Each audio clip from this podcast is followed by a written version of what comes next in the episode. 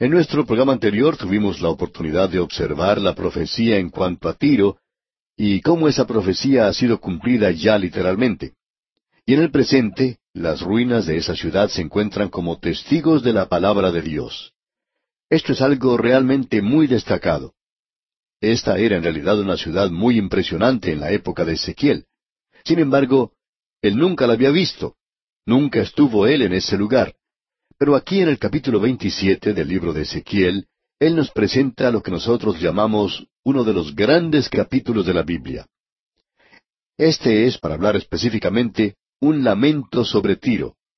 Este es un lamento sobre la ciudad que cayó. Era una gran ciudad, no queremos quitarle importancia a eso. La grandeza de esa ciudad en aquel día es algo que debería ser notado. Este no es solamente un capítulo triste, sino que es algo muy hermoso, porque él está comparando a esta gran capital del imperio fenicio, gente que amaba el mar, y compara la destrucción de Tiro con un barco que naufraga, un barco que zozobra en el mar. Y no podemos pensar en un mejor cuadro que este. Ahora, ¿qué fue lo que trajo la caída de Tiro? Bien, veamos lo que dice este capítulo 27 que vamos a considerar hoy. Los primeros dos versículos de este capítulo dicen, Vino a mí palabra de Jehová diciendo, Tú, Hijo de hombre, levanta endechas sobre Tiro. Y aquí tenemos el lamento en el versículo tres, donde dice, Dirás a Tiro que está asentada a las orillas del mar, la que trafica con los pueblos de muchas costas, así ha dicho Jehová el Señor. Tiro, tú has dicho, Yo soy de perfecta hermosura. ¿Qué fue lo que hizo caer a Tiro? Lo mismo que hizo caer a esa gran ciudad enclavada en la roca llamada Petra. La soberbia de tu corazón te ha engañado. El orgullo y la gloria de las naciones, la pompa y la ceremonia que se demuestran en el escenario de la vida humana. Eso es lo que ha hecho caer a estas naciones del mundo y que ahora se nos presentan en ruinas y escombros. Es un cuadro que se nos presenta en este capítulo y nos habla de cuán grande era este reino. Encontramos aquí que una de sus colonias era Quitín, eso quiere decir cobre, y se refiere a la isla de Chipre. Esa era una de sus colonias y se extendía hasta Tarsis. Tarsis era como el punto de partida. Ese es el lugar hacia el cual se dirigía Jonás en barco, pero él nunca llegó a ese lugar.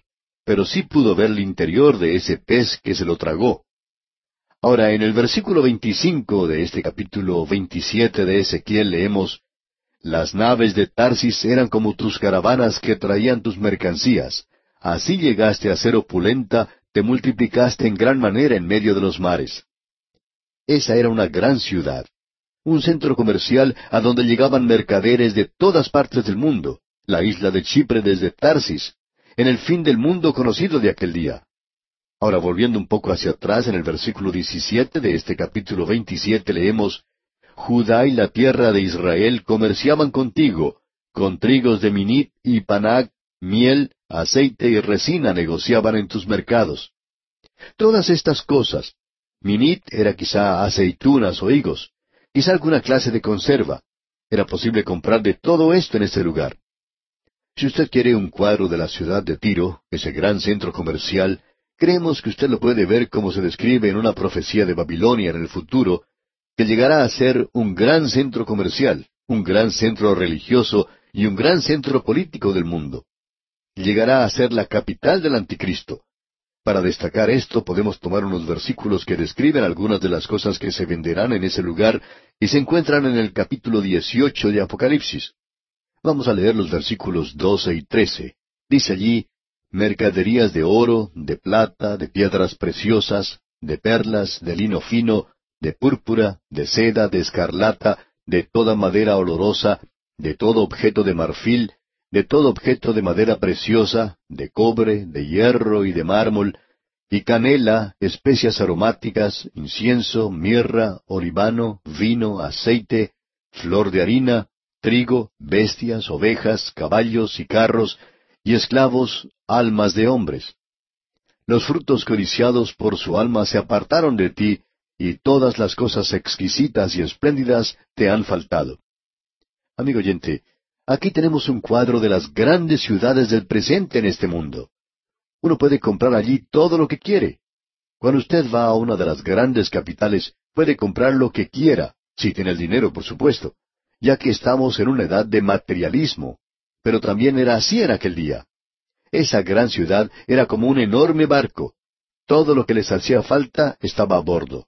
Y también se podía disfrutar de la música. Allí había risas, vino y champaña. Todo se encontraba en ese lugar. Pero luego todo desapareció. Dios los juzgó.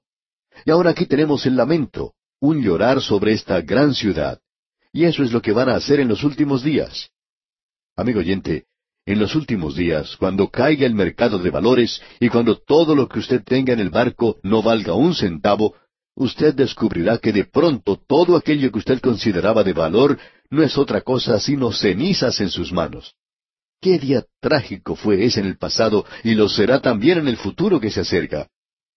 Esto nos indica que uno tiene que tener mucho cuidado de no guardar todas las cosas en un solo lugar.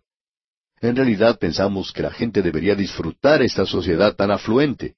Debemos decir que no vemos nada malo en esto, a no ser que llegue a ser una obsesión y una religión.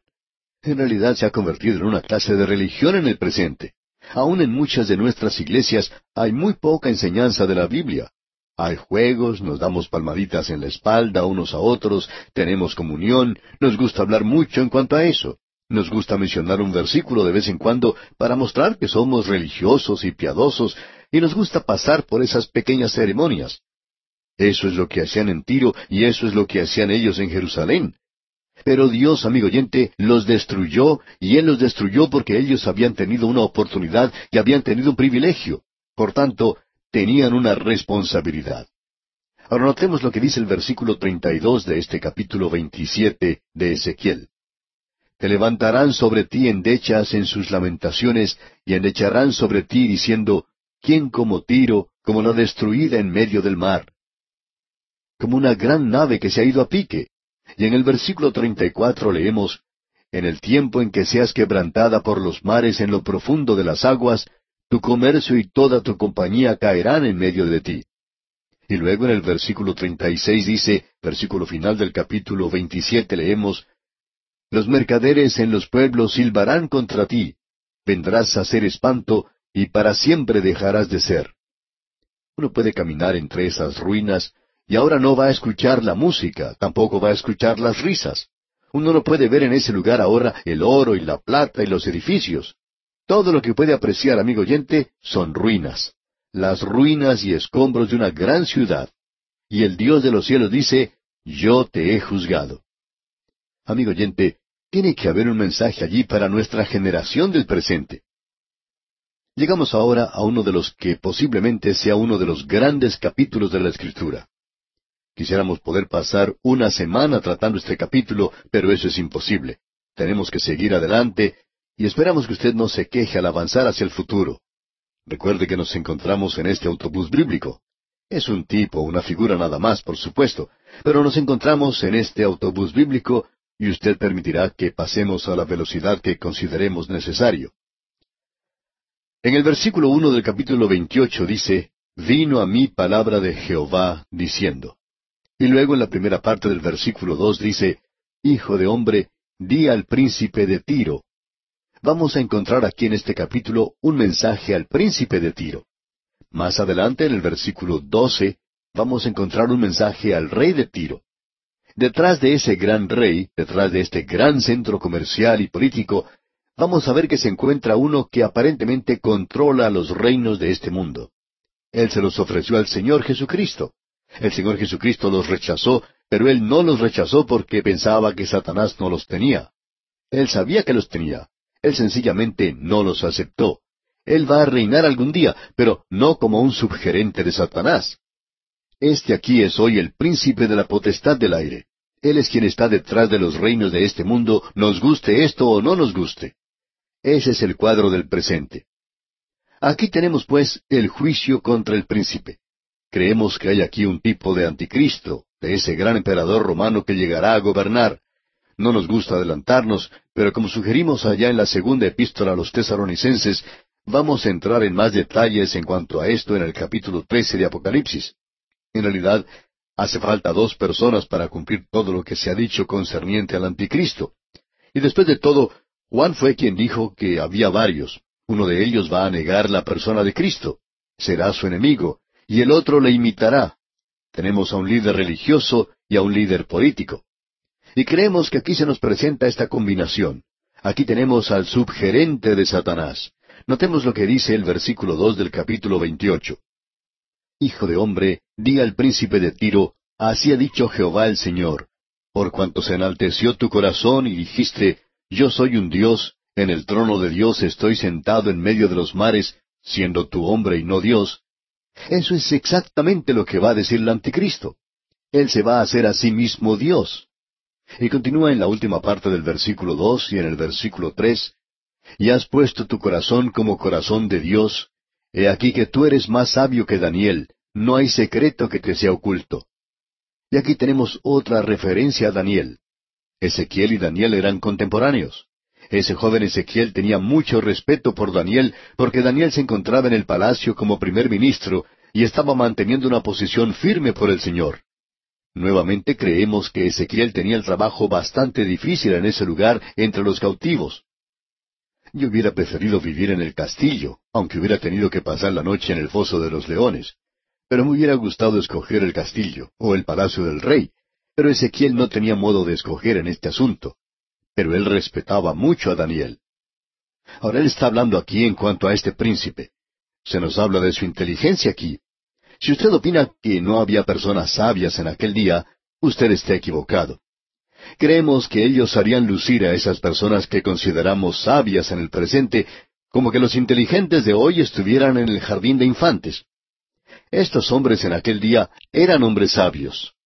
Este es el príncipe y creemos que él representaba el lado religioso, porque en el versículo diez del capítulo veintiocho leemos De muerte de incircuncisos morirás por mano de extranjeros, porque yo he hablado, dice Jehová el Señor. Este es un gobernante religioso del cual está hablando aquí Ezequiel, y creemos que él sale de Israel. Esta es la bestia que sale de la tierra. El anticristo, el gobernante o el líder político, sale de la mar de las naciones del mundo y creemos que es un gentil. Este otro será su consejero. Él será, por ejemplo, el primer ministro para él. Tendrá el mismo cargo que Daniel tuvo en Babilonia, como el que tuvo José en Egipto, y como los primeros ministros de la actualidad. Creemos que con esto usted se puede dar cuenta de la posición que ocupará. Ahora el versículo once de este capítulo veintiocho nos dice, vino a mí palabra de Jehová diciendo. Y Ezequiel no quiere que usted, amigo oyente, se olvide que él no está hablando aquí de lo que él está pensando, como si fueran sus propias palabras. Él está diciéndole a usted lo que Dios le ha dado para decir. Y ahora veamos lo que él dice en el versículo doce. Hijo de hombre, levanta endechas sobre el rey de Tiro. Aquí tenemos este lamento sobre el rey de Tiro. Hemos tenido un lamento de la ciudad ahora del rey, de ese gran gobernante. Usted recuerda a Hiram, ese gran rey de Tiro, que había sido amigo de David. A David le agradaba este hombre, y no creemos que David le hubiera hecho su amigo si este hombre no hubiera sido muy destacado, porque David lo era. Leamos todo el versículo doce de este capítulo veintiocho ahora. Hijo de hombre, levanta endechas sobre el rey de Tiro y dile, Así ha dicho Jehová el Señor, Tú eras el sello de la perfección, lleno de sabiduría y acabado de hermosura. Pasamos ahora a un lugar más allá del rey de Tiro, porque ellos cambiaban de rey muy a menudo. No era un trabajo muy seguro el ser un rey allí. La gloria no duraba mucho tiempo. Es como ese dicho que dice, así pasa la gloria del mundo. Detrás de todo esto, pues, del reino y del rey, está Satanás. Y creemos que aquí tenemos uno de esos pocos pasajes en la palabra de Dios que nos presentan el origen del mal y el origen de esta criatura. No quisiéramos hacer demasiado énfasis en esto, pero le pedimos que siga atentamente lo que vamos a decir.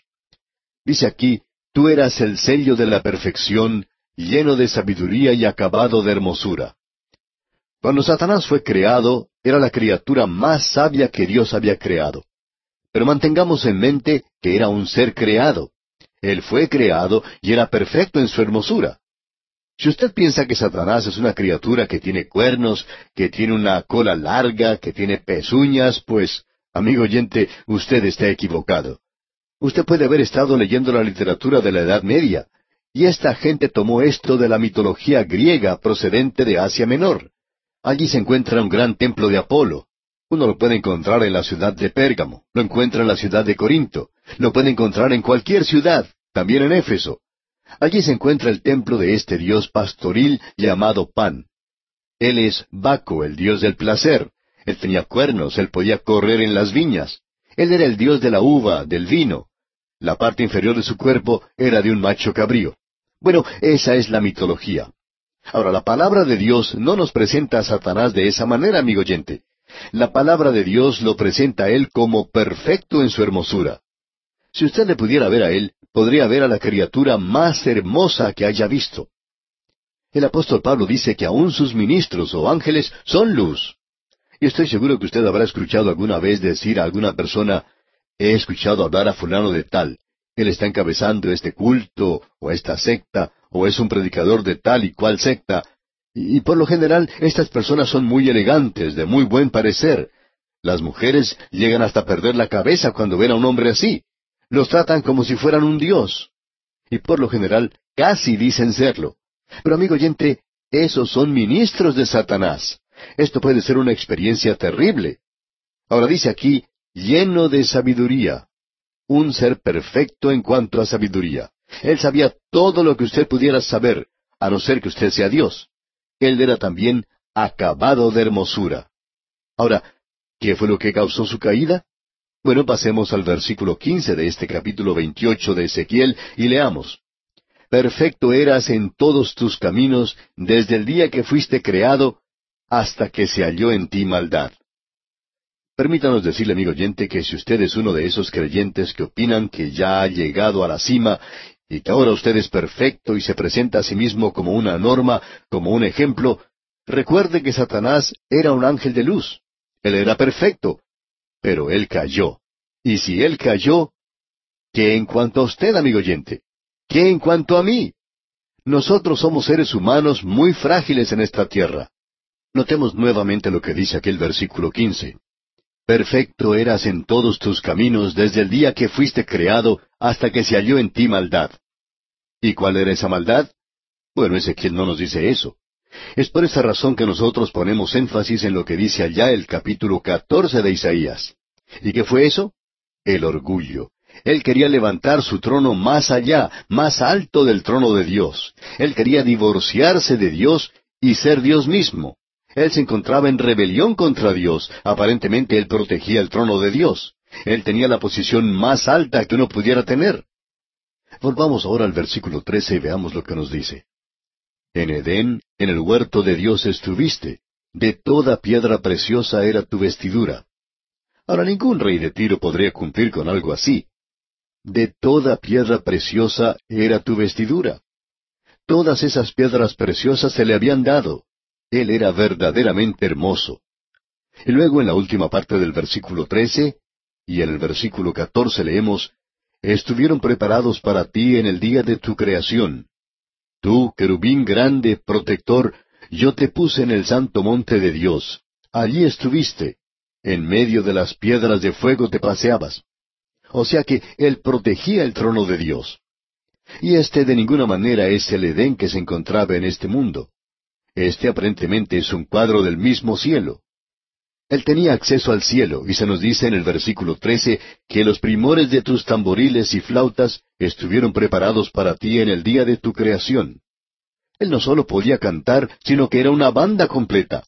Él en sí mismo era música. ¿Sabe usted cómo se originó la música? Usted puede regresar y ver la progenie de Caín. Fue de ellos de donde salió la música mundana, y cuando usted escucha algo de eso en el presente, estamos seguros que salió del abismo. No puede haber venido de ningún otro lugar. Amigo oyente, debemos decir que aquí tenemos un mundo de luz. Usted a veces habla en cuanto al músico. Bueno, Satanás era un gran músico. Dios dice ahora lo que él va a hacer. El orgullo causó su caída. Y en el versículo 16 de este capítulo 28 leemos, a causa de la multitud de tus contrataciones fuiste lleno de iniquidad y pecaste.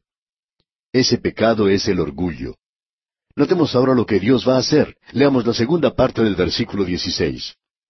Por lo que yo te eché del monte de Dios y te arrojé de entre las piedras del fuego, oh querubín protector.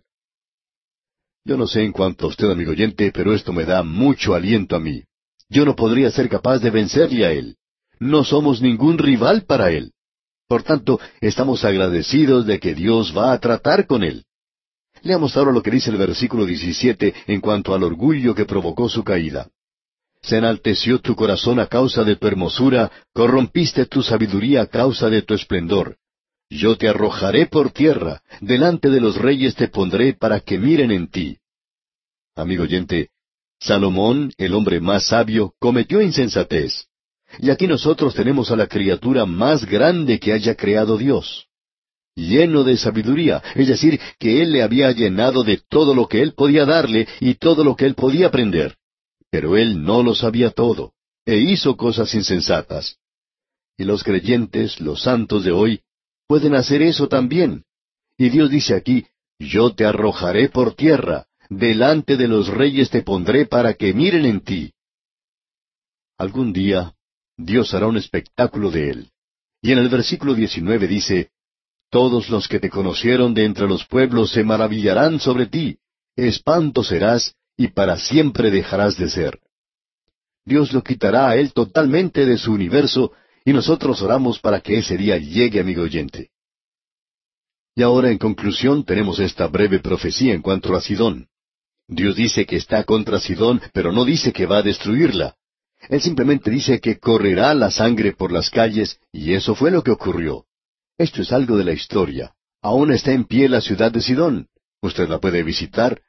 En el versículo 25 de este capítulo 28 dice, Así ha dicho Jehová el Señor, cuando recoja a la casa de Israel de los pueblos entre los cuales está esparcida, entonces me santificaré en ellos ante los ojos de las naciones, y habitarán en su tierra, la cual di a mi siervo Jacob. Note usted, cuando recoja a la casa de Israel. Él está diciendo que Satanás no puede estorbar su plan y su programa y que ningún teólogo hoy puede dejar de lado el plan y programa de Dios para la nación de Israel. Y el capítulo 28 concluye diciendo en el versículo 26, Y habitarán en ella seguros, y edificarán casas, y plantarán viñas, y vivirán confiadamente, cuando yo haga juicios en todos los que los despojan en sus alrededores y sabrán que yo soy Jehová su Dios. Y así concluye este capítulo 28 de Ezequiel. Dios mediante, en nuestro próximo programa entraremos a estudiar el capítulo 29. En el día de hoy, amigo oyente, llegamos a otra maravillosa sección de la profecía en este libro de Ezequiel, donde encontramos la gloria del Señor y el juicio de las naciones alrededor de Israel. Ya hemos notado a Amón y también a Moab, a Edom, a los filisteos, a Tiro y a Sidón. Fue interesante notar que la ciudad de Tiro, una ciudad muy prominente, una gran ciudad, la ciudad capital, iba a ser destruida, barrida completamente y que nunca iba a ser reedificada. Y eso se cumplió literalmente. Luego vimos la ciudad de Sidón, una ciudad próxima a Tiro, quizá unos veinte o veinticinco kilómetros de distancia. No hemos medido la distancia exactamente, claro, pero creemos que, por lo menos por la costa, está a unos veinticuatro kilómetros. Ahora, en cuanto a Sidón, notamos que no se dice nada en cuanto a que iba a ser destruida. Se dice que el enemigo se iba a apoderar de la ciudad, pero no se indica su destrucción. Y uno puede encontrar en la actualidad una fortaleza sobre las rocas a orillas del agua y eso ha estado allí desde hace muchísimo tiempo. Y esa ciudad ha permanecido allí y nunca fue destruida. Y aún se encuentra allí en el presente, y hoy es un puerto muy importante para la industria petrolera. El petróleo crudo llega allí por medio de grandes tuberías y allí se carga a esos grandes buques tanques. Sidón es una ciudad progresista, mientras que a poca distancia se encuentra la ciudad de Tiro, que había sido una gran ciudad, y ésta ha sido destruida. Ya no hay ninguna ciudad allí. No es otra cosa sino un pueblo de pescadores. Pero donde estaba antes la antigua ciudad de Tiro no existe nada, y Dios dice que nunca será reedificada. Y pensamos que Él sabe lo que está diciendo porque después de dos mil quinientos años creemos que es obvio que no será reconstruida. Ahora finalizamos con esa sección en el momento más tenebroso de la historia de esa gente. Y allí encontramos que brota un rayo de luz, y nunca ha sido tan brillante, y allí se muestra el regreso futuro de Israel. En el versículo 25 del capítulo 28 de Ezequiel leemos, Así ha dicho Jehová el Señor, cuando recoja a la casa de Israel de los pueblos entre los cuales está esparcida, entonces me santificaré en ellos ante los ojos de las naciones, y habitarán en su tierra, la cual di a mi siervo Jacob. Dios nos aclara aquí que Él no ha terminado su labor con la nación de Israel. La razón por la cual hay tantos teólogos hoy que dicen que Dios no tiene nada que ver con la nación de Israel es porque el pueblo de Dios, o sea, nosotros los creyentes, no estamos familiarizados con lo que dicen los profetas Isaías, Jeremías, Ezequiel, Daniel y los profetas menores. El tema principal de estos profetas es que Dios no ha concluido aún su trato con la nación de Israel.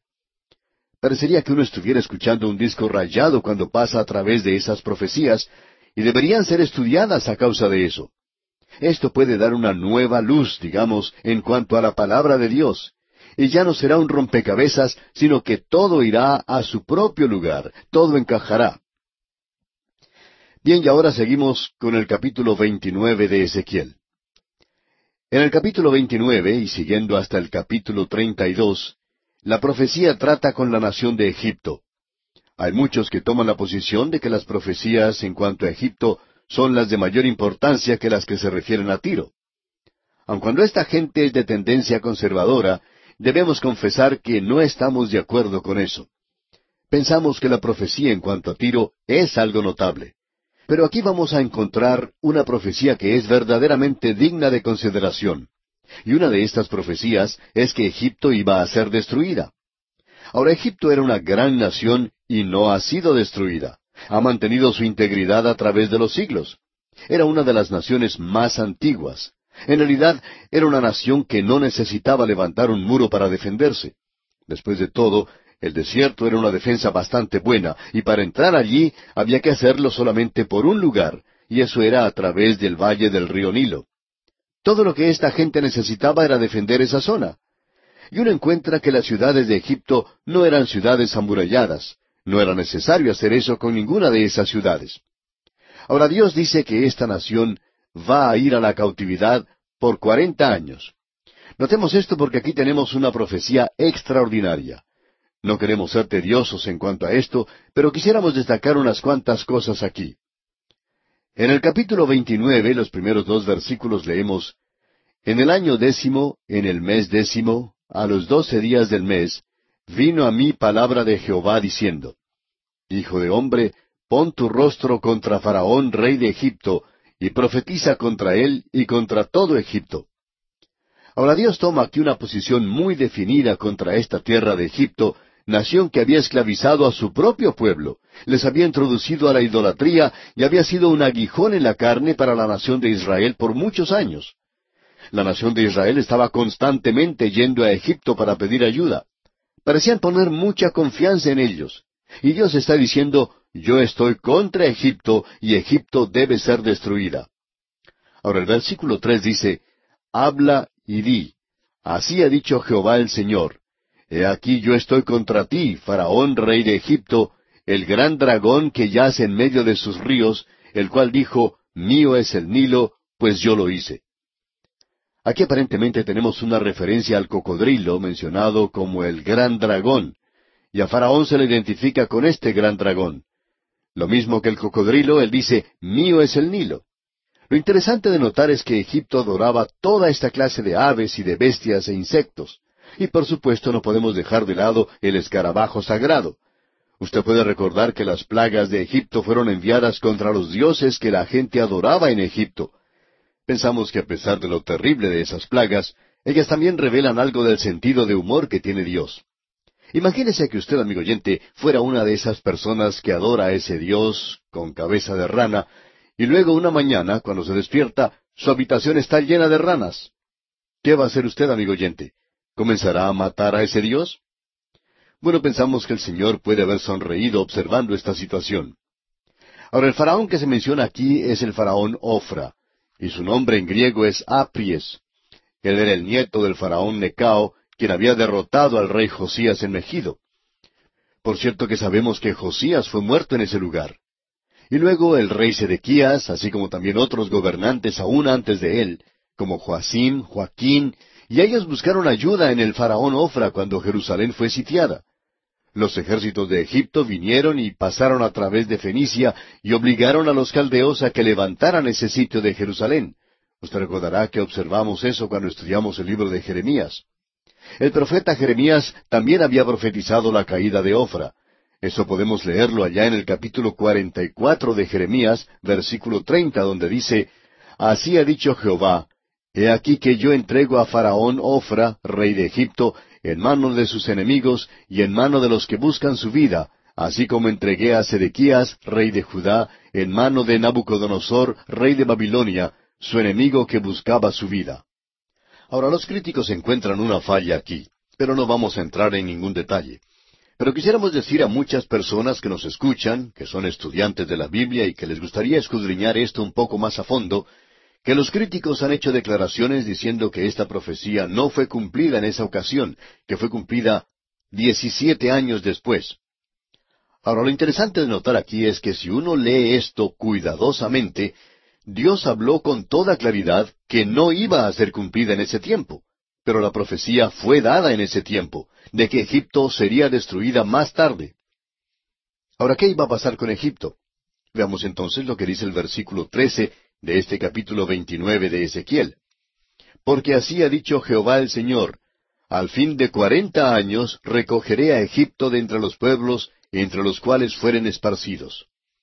Exactamente diecisiete años después, el rey de Babilonia, Nabucodonosor, llega a ese lugar, él se apodera de los egipcios y los lleva a la cautividad. Y estuvieron cautivos por cuarenta años, no setenta como estuvo Israel. Y aquí se nos dice, de entre los pueblos entre los cuales fueren esparcidos.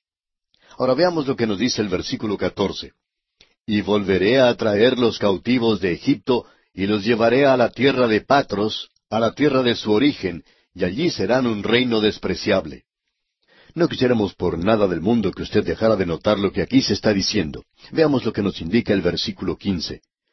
En comparación con los otros reinos será humilde, nunca más se alzará sobre las naciones, porque yo los disminuiré para que no vuelvan a tener dominio sobre las naciones. Egipto había sido una nación muy poderosa en el mundo antiguo. Desde el comienzo mismo de la civilización ellos habían sido una gran nación, y los monumentos y tumbas que se encuentran en ese lugar revelan el hecho de que tenían una civilización que ocupaba un primerísimo lugar. Y hay muchos historiadores en el presente que opinan que los griegos aprendieron mucho, obtuvieron mucha información de parte de los egipcios. Era una gran civilización y era una gran nación en el mundo antiguo. Y Dios dice, yo voy a permitir que Nabucodonosor se apodere de esa nación, y no solo eso, sino que esa nación regresará en cuarenta años, y cuando lo haga, va a ser un reino envilecido, ya no llevará el poder sobre las otras naciones, y será un reino lleno de bajezas.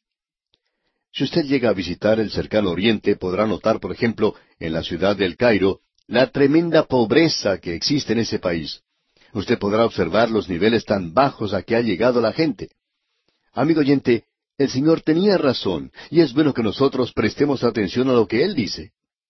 Luego Él continúa en este capítulo en particular hablando de que habrá un juicio en contra de Nabucodonosor, rey de Babilonia. Y en la primera parte del versículo 18 de este capítulo 29 de Ezequiel leemos, Hijo de hombre, Nabucodonosor, rey de Babilonia, hizo a su ejército prestar un arduo servicio contra Tiro. Luego vemos que se apoderaría de Tiro y notamos que tiene algo más en el versículo 19. Por tanto, así ha dicho Jehová el Señor. He aquí que yo doy a Nabucodonosor, rey de Babilonia, la tierra de Egipto, y él tomará sus riquezas, y recogerá sus despojos, y arrebatará botín, y habrá paga para su ejército. Usted puede ver que no solo Tiro y Egipto, sino que también la nación de Israel serán entregadas a Babilonia, un imperio mundial de primera clase. Ahora, en el capítulo treinta encontramos lo que llamamos un lamento. Aquí encontramos que se habla de la desolación de Egipto, y por cierto que es un país, una nación muy desolada. En el primer versículo de este capítulo treinta tenemos algo que se ha repetido ya muchísimas veces, Estamos seguros de que han sido centenares las veces que se ha repetido esa expresión. Leamos pues los primeros dos versículos de este capítulo treinta de Ezequiel. Vino a mí palabra de Jehová diciendo, Hijo de hombre, profetiza y di, así ha dicho Jehová el Señor, lamentad, ay de aquel día. Es una época de lamentación, este es el lamento. Luego en el versículo tres continuamos leyendo, Porque cerca está el día, cerca está el día de Jehová, día de nublado, día de castigo de las naciones será. Esto era algo fuera de lo común. En la tierra de Egipto no hay muchas nubes porque allí se tiene menos de una pulgada de lluvia en esa sección. La gente depende de las aguas del río Nilo. De paso digamos que ellos adoran al cocodrilo del río Nilo, así como también a todo lo demás en el reino animal y en el mundo de las aves y de los insectos, también las bestias. Y la gente en la tierra de Egipto adoraba todo esto. Ahora en el versículo tres hemos leído, Día de castigo de las naciones será. Y estamos viviendo actualmente en esa época. Las naciones se están sacudiendo a través de todo el mundo. Y continuando con el versículo cuatro leemos, Y vendrá espada a Egipto, y habrá miedo en Etiopía, cuando caigan heridos en Egipto, y tomarán sus riquezas, y serán destruidos sus fundamentos. No vamos a entrar en esto hoy, pero más adelante nos vamos a referir a Etiopía. Existía una alianza entre las naciones de Egipto y Etiopía, aunque nosotros no lo consideramos como algo muy destacado al estudiar la Biblia, pero hubo mucha enemistad y guerra entre Egipto y Etiopía. Hay muchos eruditos de tendencia conservadora que creen que Moisés, cuando estaba en Egipto como hijo de la hija de Faraón, y hubiera llegado a ser el próximo Faraón, que él encabezó una expedición contra Etiopía.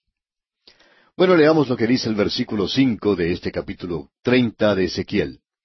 Etiopía, Fut, Lud, toda Arabia, Libia y los hijos de las tierras aliadas caerán con ellos a filo de espada.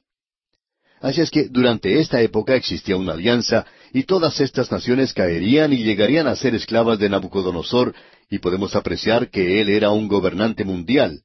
Él es la cabeza de oro y representa los cuatro grandes reinos mundiales.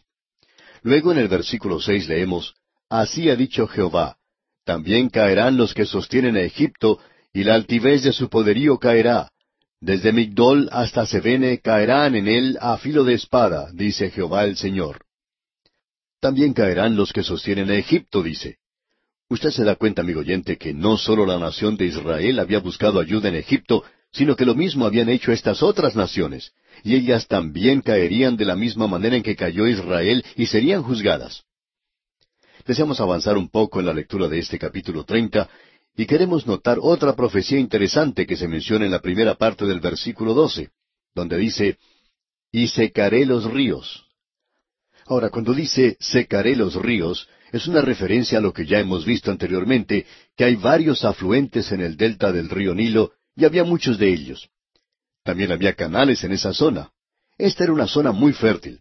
Estaba cerca de la tierra de Gosén, una sección muy fértil, muy rica, donde se encontraban los hijos de Israel. Y en este versículo doce leemos, Y secaré los ríos, y entregaré la tierra en manos de malos, y por mano de extranjeros destruiré la tierra, y cuanto en ella hay. Yo Jehová he hablado. Como usted bien sabe, esto tuvo lugar más adelante. En realidad, Alejandro Magno se apoderó de Egipto más adelante, y cuando él falleció, fueron sus generales los que mantuvieron el control. Cleopatra en realidad no era de Egipto, ella era de nacionalidad griega, pero gobernaba en Egipto. Este país, pues, estuvo bajo el control de otras naciones de extranjeros que controlaban esa sección del país tan fértil. Hoy esa zona está toda negada. Un visitante indicó que esa zona se parece mucho a un pantano. Y Dios dijo que eso era lo que iba a ocurrir. Ahora aquí tenemos otra profecía que se destaca por su singularidad. La encontramos en el versículo trece de este capítulo treinta de Ezequiel, donde dice, Así ha dicho Jehová el Señor, Destruiré también las imágenes y destruiré los ídolos de Memphis, y no habrá más príncipe de la tierra de Egipto, y en la tierra de Egipto pondré temor. Lo que vemos aquí es algo bastante interesante, y es algo que ha sido cumplido en forma literal. Memphis, en esa época, era una gran ciudad en Egipto. Esta era una ciudad que probablemente tenía más ídolos que cualquiera otra. También era una ciudad muy rica y a todo lo largo de las calles había un ídolo tras otro. Esta era la decoración que se tenía en las calles de esa ciudad. En ningún otro lugar se podía contemplar tantos ídolos como en ese lugar. Ahora Dios está diciendo aquí, destruiré también las imágenes y destruiré los ídolos de Memphis. Él dice que va a quitar a todos los ídolos de ese lugar. Si uno recorre las ruinas de lo que se supone es Memphis en el presente, aunque es un lugar que ha sido barrido, y los arqueólogos no están muy seguros de si es exactamente el mismo lugar, pero lo único que uno puede apreciar allí es una gran estatua de Ramsés que está caída de espaldas. Alrededor de esa gran estatua se ha construido un edificio para protegerla, para que no esté a la intemperie. Pero es lo único que hay en ese lugar. Y eso es exactamente lo que Dios dijo que iba a hacer. Destruiré también las imágenes y destruiré los ídolos de Memphis, y no habrá más príncipe de la tierra de Egipto. Ya no existe un linaje real en este país. No creemos que uno pueda decir que los gobernantes de la actualidad en Egipto son descendientes de ese linaje real. Ya no ha habido un gran gobernante. Ahora ellos necesitan buscar ayuda en otras naciones y lo están haciendo en la actualidad también. Dios continúa diciendo que eso era lo que iba a ocurrir. Y luego en el versículo quince dice, Y derramaré mi ira sobre Sin, fortaleza de Egipto, y exterminaré a la multitud de Tebas. Tebas se encuentra en la parte alta del Nilo, una gran ciudad. Allí hay ahora las ruinas de esta ciudad, ya que la ciudad misma ha desaparecido. Su grandeza ha desaparecido. Y Dios continúa hablando en cuanto al linaje de estas grandes ciudades de Egipto que ahora ya han desaparecido. Dios dice ahora que Babilonia triunfará sobre Egipto. Él está repitiendo esto, ya que lo ha dicho antes una vez. Pero como hizo en cuanto a Jerusalén, lo está aclarando aquí nuevamente. Y en los versículos veinte y la primera parte del versículo veintiuno leemos Aconteció en el año undécimo, en el mes primero, a los siete días del mes, que vino a mí palabra de Jehová diciendo Hijo de hombre, he quebrado el brazo de Faraón, rey de Egipto. Usted sabe que el rey mantiene el cetro en su mano, y si usted observa algunos cuadros de los gobernantes de Egipto, siempre tienen algo en su mano. Dios dice, he quebrado el brazo de Faraón, rey de Egipto. Eso era lo que demostraba su poder, y Dios dice que él iba a quebrar el brazo. La última parte del versículo 21 dice, y he aquí que no ha sido vendado poniéndole medicinas ni poniéndole faja para ligarlo, a fin de fortalecerlo para que pueda sostener la espada. Es decir, que Babilonia se iba a apoderar de Egipto. Y debemos decir aquí que esto se cumplió literalmente. Llegamos ahora al capítulo 31 de Ezequiel, y aquí vemos algo que es digno de consideración. Aunque no tenemos tiempo para entrar en esto ahora, debemos destacar que este reino de Egipto era un reino de tanta grandeza que Dios parece renuente a deshacerse de él. Se habla aquí de Faraón como un gran árbol. Y luego tenemos, más adelante en este capítulo, la caída de ese árbol. Y hay un lamento a través del mundo antiguo a causa de la caída de Egipto. Eso pues lo podremos ver Dios mediante en nuestro próximo programa. En el día de hoy, amigo oyente, volvemos al capítulo 31 del libro de Ezequiel que estamos recorriendo, donde concluimos nuestro estudio en el programa anterior. Tratamos en esa ocasión de presentar un bosquejo bastante breve de este capítulo, y deberíamos decir que aún estamos hablando aquí en cuanto a Egipto. Esta es una sección en la cual tenemos el juicio o castigo de las naciones. Comenzamos allá en el capítulo 29 con Egipto, y en los capítulos 31 y 32 notamos que todavía se está tratando el tema de esa nación. Aquí se han dado cuatro capítulos para tratar este tema, como también vimos en el libro de Isaías y asimismo en el libro de Jeremías, y también los profetas menores mencionarán esto. Amigo oyente, Egipto era una nación importante en la historia de la nación de Israel. Y es algo irónico que en el presente sean un aguijón en la carne. Ahora Dios había dicho que Él haría de Egipto una nación muy baja. Estos cuatro capítulos nos revelan algo de la grandeza de esa nación. En este capítulo 31 vemos la caída de Faraón. Se nos describe aquí como una parábola, y esto por supuesto no es solo una parábola, sino que representa al pueblo de Egipto también. La tierra de Egipto iba a ser castigada, tanto Faraón como sus súbditos. Luego tenemos aquí un canto fúnebre para Faraón. Y la división que vimos anteriormente era la siguiente. Aquí tenemos en los versículos uno al nueve la grandeza y la gloria de Faraón en Egipto. Luego en los versículos diez al catorce tenemos la caída de Egipto y la parábola es un árbol. A Faraón se lo compara con un árbol, y luego tenemos la caída de ese árbol. Comenzamos luego con el versículo quince, y tenemos el lamento sobre la caída del árbol, o Egipto, y la crisis que llegó al mundo de entonces, la crisis que tuvo lugar en las naciones del mundo. Eso tuvo el mismo efecto en aquel día que tendría hoy si, por ejemplo, los Estados Unidos fueran destruidos de la noche a la mañana. Por cierto que cambiaría la situación presente de este mundo. Veamos esto de una manera rápida, aunque es una sección muy importante. Ezequiel es muy importante para nosotros. Esperamos haberlo convencido de esto, amigo oyente, ya que este libro nos revela la gloria del Señor y el hecho de que nuestro Dios es un Dios santo que juzgará el pecado. También debemos decir que Él es misericordioso. Él es bueno y Él ama a la humanidad. Él quiere salvar. Él no quiere que nadie perezca, pero Él también juzga. Él va a juzgar y no le va a perdonar a usted si usted rechaza su oferta, su oferta de gracia. Eso fue lo que ocurrió con su pueblo. Y ahora Egipto será juzgado. Ellos van a ser juzgados según la luz que tenían, y por cierto que se les había dado mucha luz, digamos de paso. Ahora el versículo dos de este capítulo treinta y uno de Ezequiel dice, Hijo de hombre, di a Faraón, rey de Egipto, y a su pueblo, ¿a quién te comparaste en tu grandeza? Amigo oyente, Dios reconoció la grandeza de esa nación por aparentemente un par de milenios. Este gran reino había dominado al mundo. Era el granero del mundo ya que no tenía que depender de las lluvias. Esta gente dependía del río Nilo que se salía de su cauce cada año, lo cual inundaba todas las zonas aledañas. Así es que tenemos aquí una gran nación que se ha levantado, y su grandeza es realmente fantástica.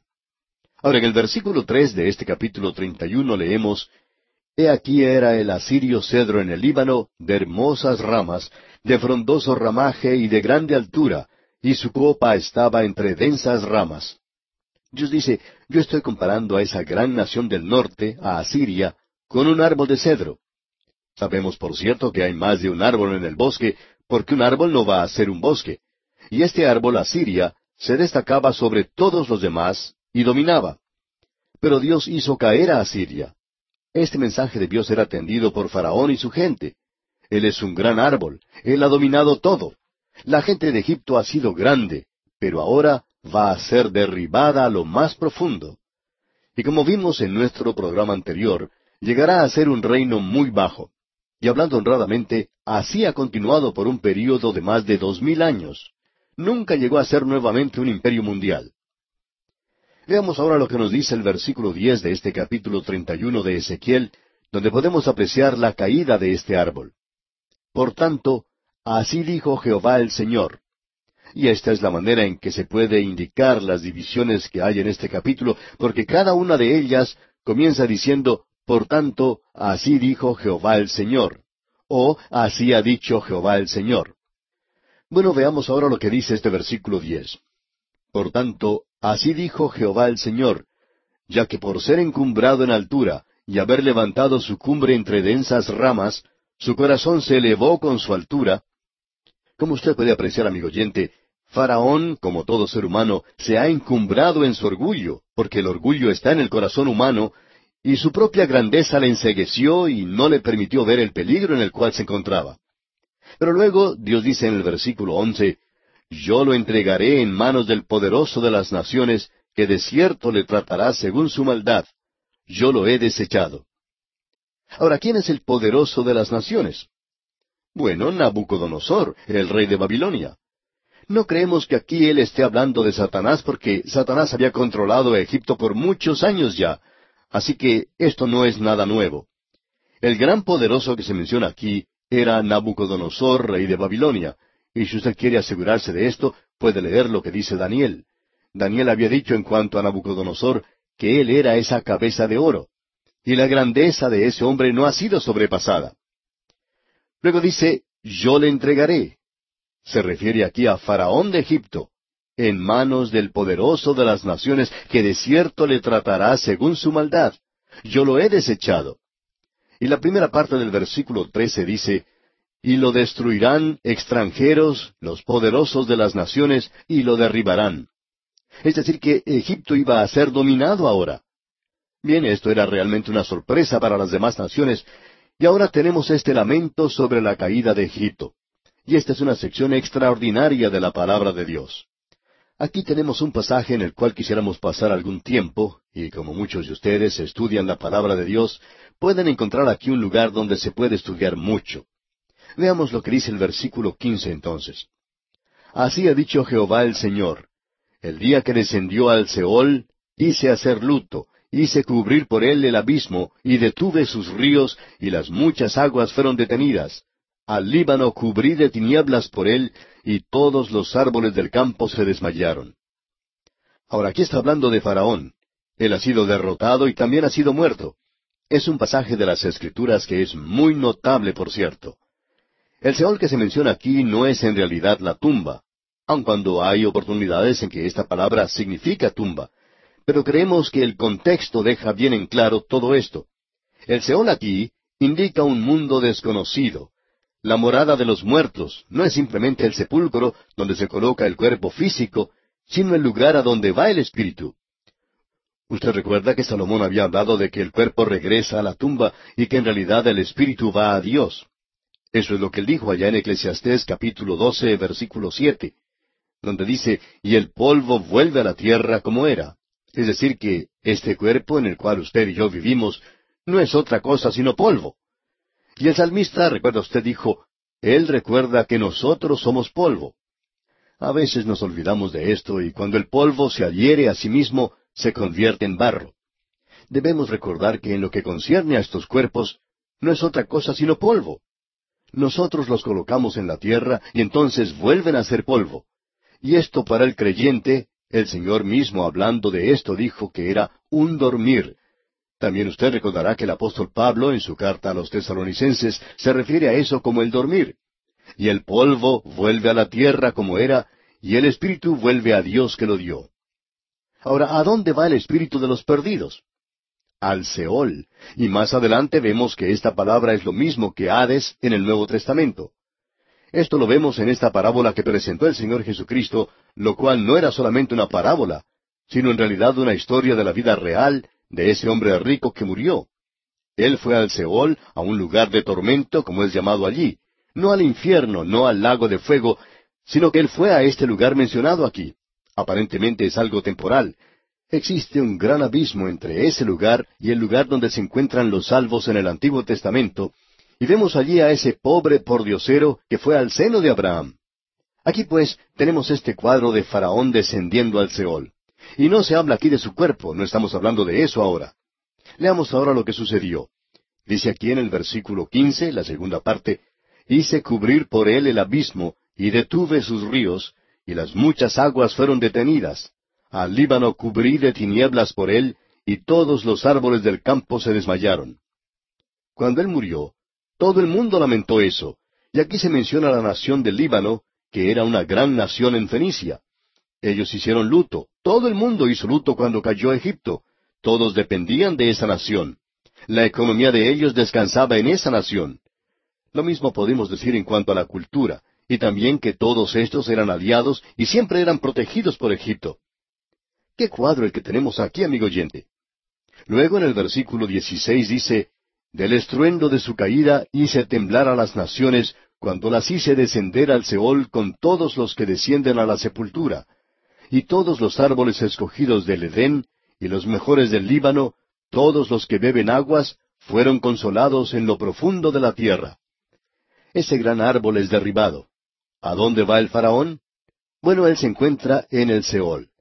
¿Y qué es lo que descubre? El versículo 18 dice, ¿A quién te has comparado así en gloria y en grandeza entre los árboles del Edén? Pues derribado serás con los árboles del Edén en lo profundo de la tierra, entre los incircuncisos yacerás con los muertos a espada. Este es Faraón y todo su pueblo, dice Jehová el Señor. Cuando él descendió al Seol, él descubrió que estos otros gobernantes que habían sido muertos se encontraban también en ese lugar. Él descubrió algo más, que existe una democracia en la muerte. Se habla mucho hoy de la integración, pero no hay ninguna otra cosa que vaya a integrar más a los ricos y los pobres, los negros y los blancos, lo masculino y lo femenino, aquellos que se encuentran en la cumbre social como aquellos que se encuentran en el lugar más bajo, todos serán integrados por medio de la muerte. Todos son llevados al mismo nivel, no solo donde se coloca el cuerpo, sino al espíritu. Creemos que va a ser algo muy sorprendente cuando personas que son ateas lleguen a un lugar como este y encuentren a ciertas personas que no pensaban encontrar allí, ya que los ateos dicen que el hombre es algo natural y que es como los animales cuando mueren. Esta persona va a ser sorprendida cuando llegue a un lugar y encuentre allí a toda esta clase de gente. Va a ser una gran multitud, y es una gran cantidad de gente la que no cree que existe una vida después de esta vida, y tendrá lugar allí un gran juicio de los perdidos. Todos van a estar en el mismo nivel. Allí sí que todos van a tener ese mismo nivel, todos van a estar en la misma base. Todos habrán llegado al mismo lugar. Allí es donde van los espíritus, aquellos que han rechazado hoy al Señor Jesucristo. Ellos no están allí porque son pecadores, sino que están allí porque han rechazado al Señor Jesucristo. Ellos son los que van a ser juzgados. Ninguna otra persona va a ser juzgada. El dar la espalda al Señor Jesucristo es un pecado. Ellos han pecado porque no han creído en mí, dice el Señor.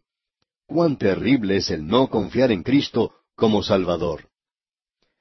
Es mucho lo que se podría decir en cuanto a este pasaje de las Escrituras, esta sección en la cual nos encontramos ahora nos presenta ahora un área completamente diferente. Alguien ha llamado a esto el infierno de Dante de la Biblia. Y así es. Los perdidos van a un lugar. El Señor Jesucristo lo llamó el lugar de tormento. Y mientras esta gente espera ese juicio que vendrá, creemos que probablemente pueden decir, Ah, tengo que aparecer ante Dios y entonces voy a poder arreglar todas las cosas porque yo fui una persona muy buena. Luego, cuando se presenten delante de aquel que fue crucificado por ellos, van a descubrir cuán pequeñas son sus obras y que éstas no llegan a hacer nada allí, y que ellos tienen una naturaleza pecaminosa, que no tienen ninguna capacidad para Dios, que no tienen ningún interés para Dios. ¿Y a cuál otro lugar puede enviarlos Dios? ¿Piensa usted que Él puede llevarlos al cielo cuando usted, amigo oyente, se encuentra en rebelión contra Él? Este es realmente un pasaje extraordinario de las Escrituras. Ahora, con estos antecedentes, veamos ese lamento sobre Faraón que se menciona aquí en el capítulo 32 de Ezequiel. Comencemos leyendo los primeros dos versículos. Aconteció en el año duodécimo, en el mes duodécimo, el día primero del mes, que vino a mí palabra de Jehová diciendo, Hijo de hombre, levanta endechas sobre Faraón rey de Egipto, y dile, a leoncillo de naciones eres semejante, y eres como el dragón en los mares, pues secabas tus ríos y enturbiabas las aguas con tus pies y hollabas sus riberas. Esta gente adoraba tanto al león como al cocodrilo. Esta gente tenía un problema allí con la ecología. Faraón estaba enturbiando las aguas. Ahora él ha sido puesto a un lado, y en el versículo tres leemos, Así ha dicho Jehová el Señor, yo extenderé sobre ti mi red con reunión de muchos pueblos, y te harán subir con mi red.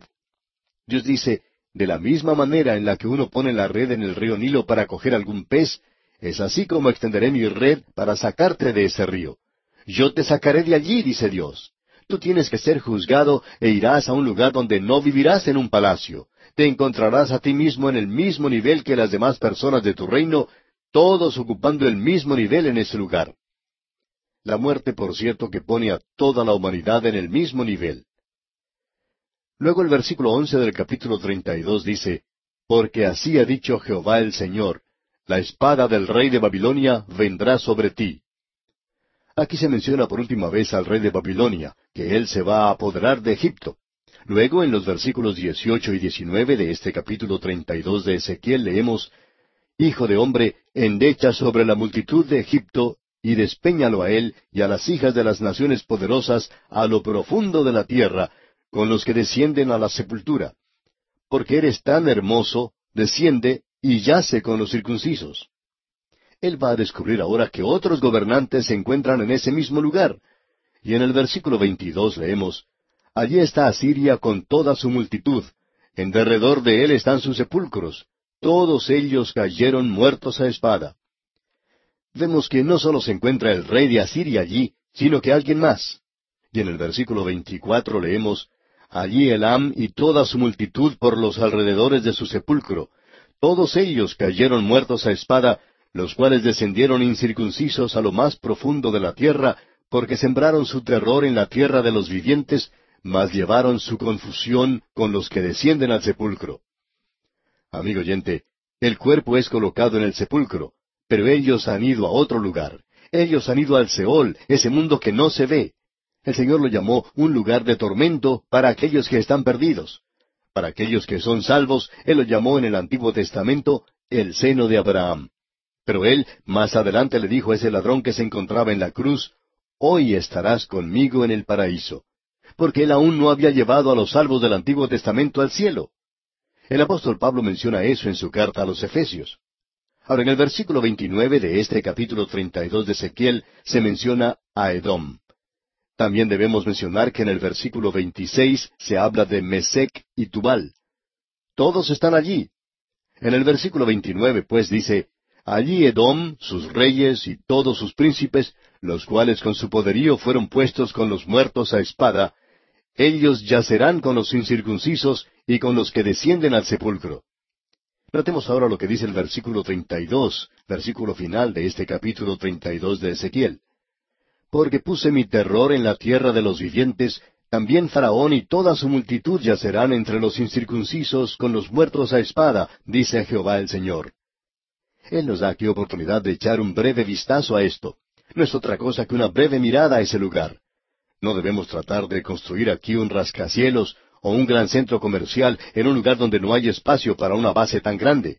Es imposible tratar de construir esa clase de teología con esto podemos nada más que echar una breve mirada, y eso es todo lo que Dios quiere que nosotros hagamos. Llegamos ahora al capítulo 33 y regresamos nuevamente a la responsabilidad de este hombre Ezequiel. El templo ha sido destruido y usted puede notar que Ezequiel ya no habla de esto.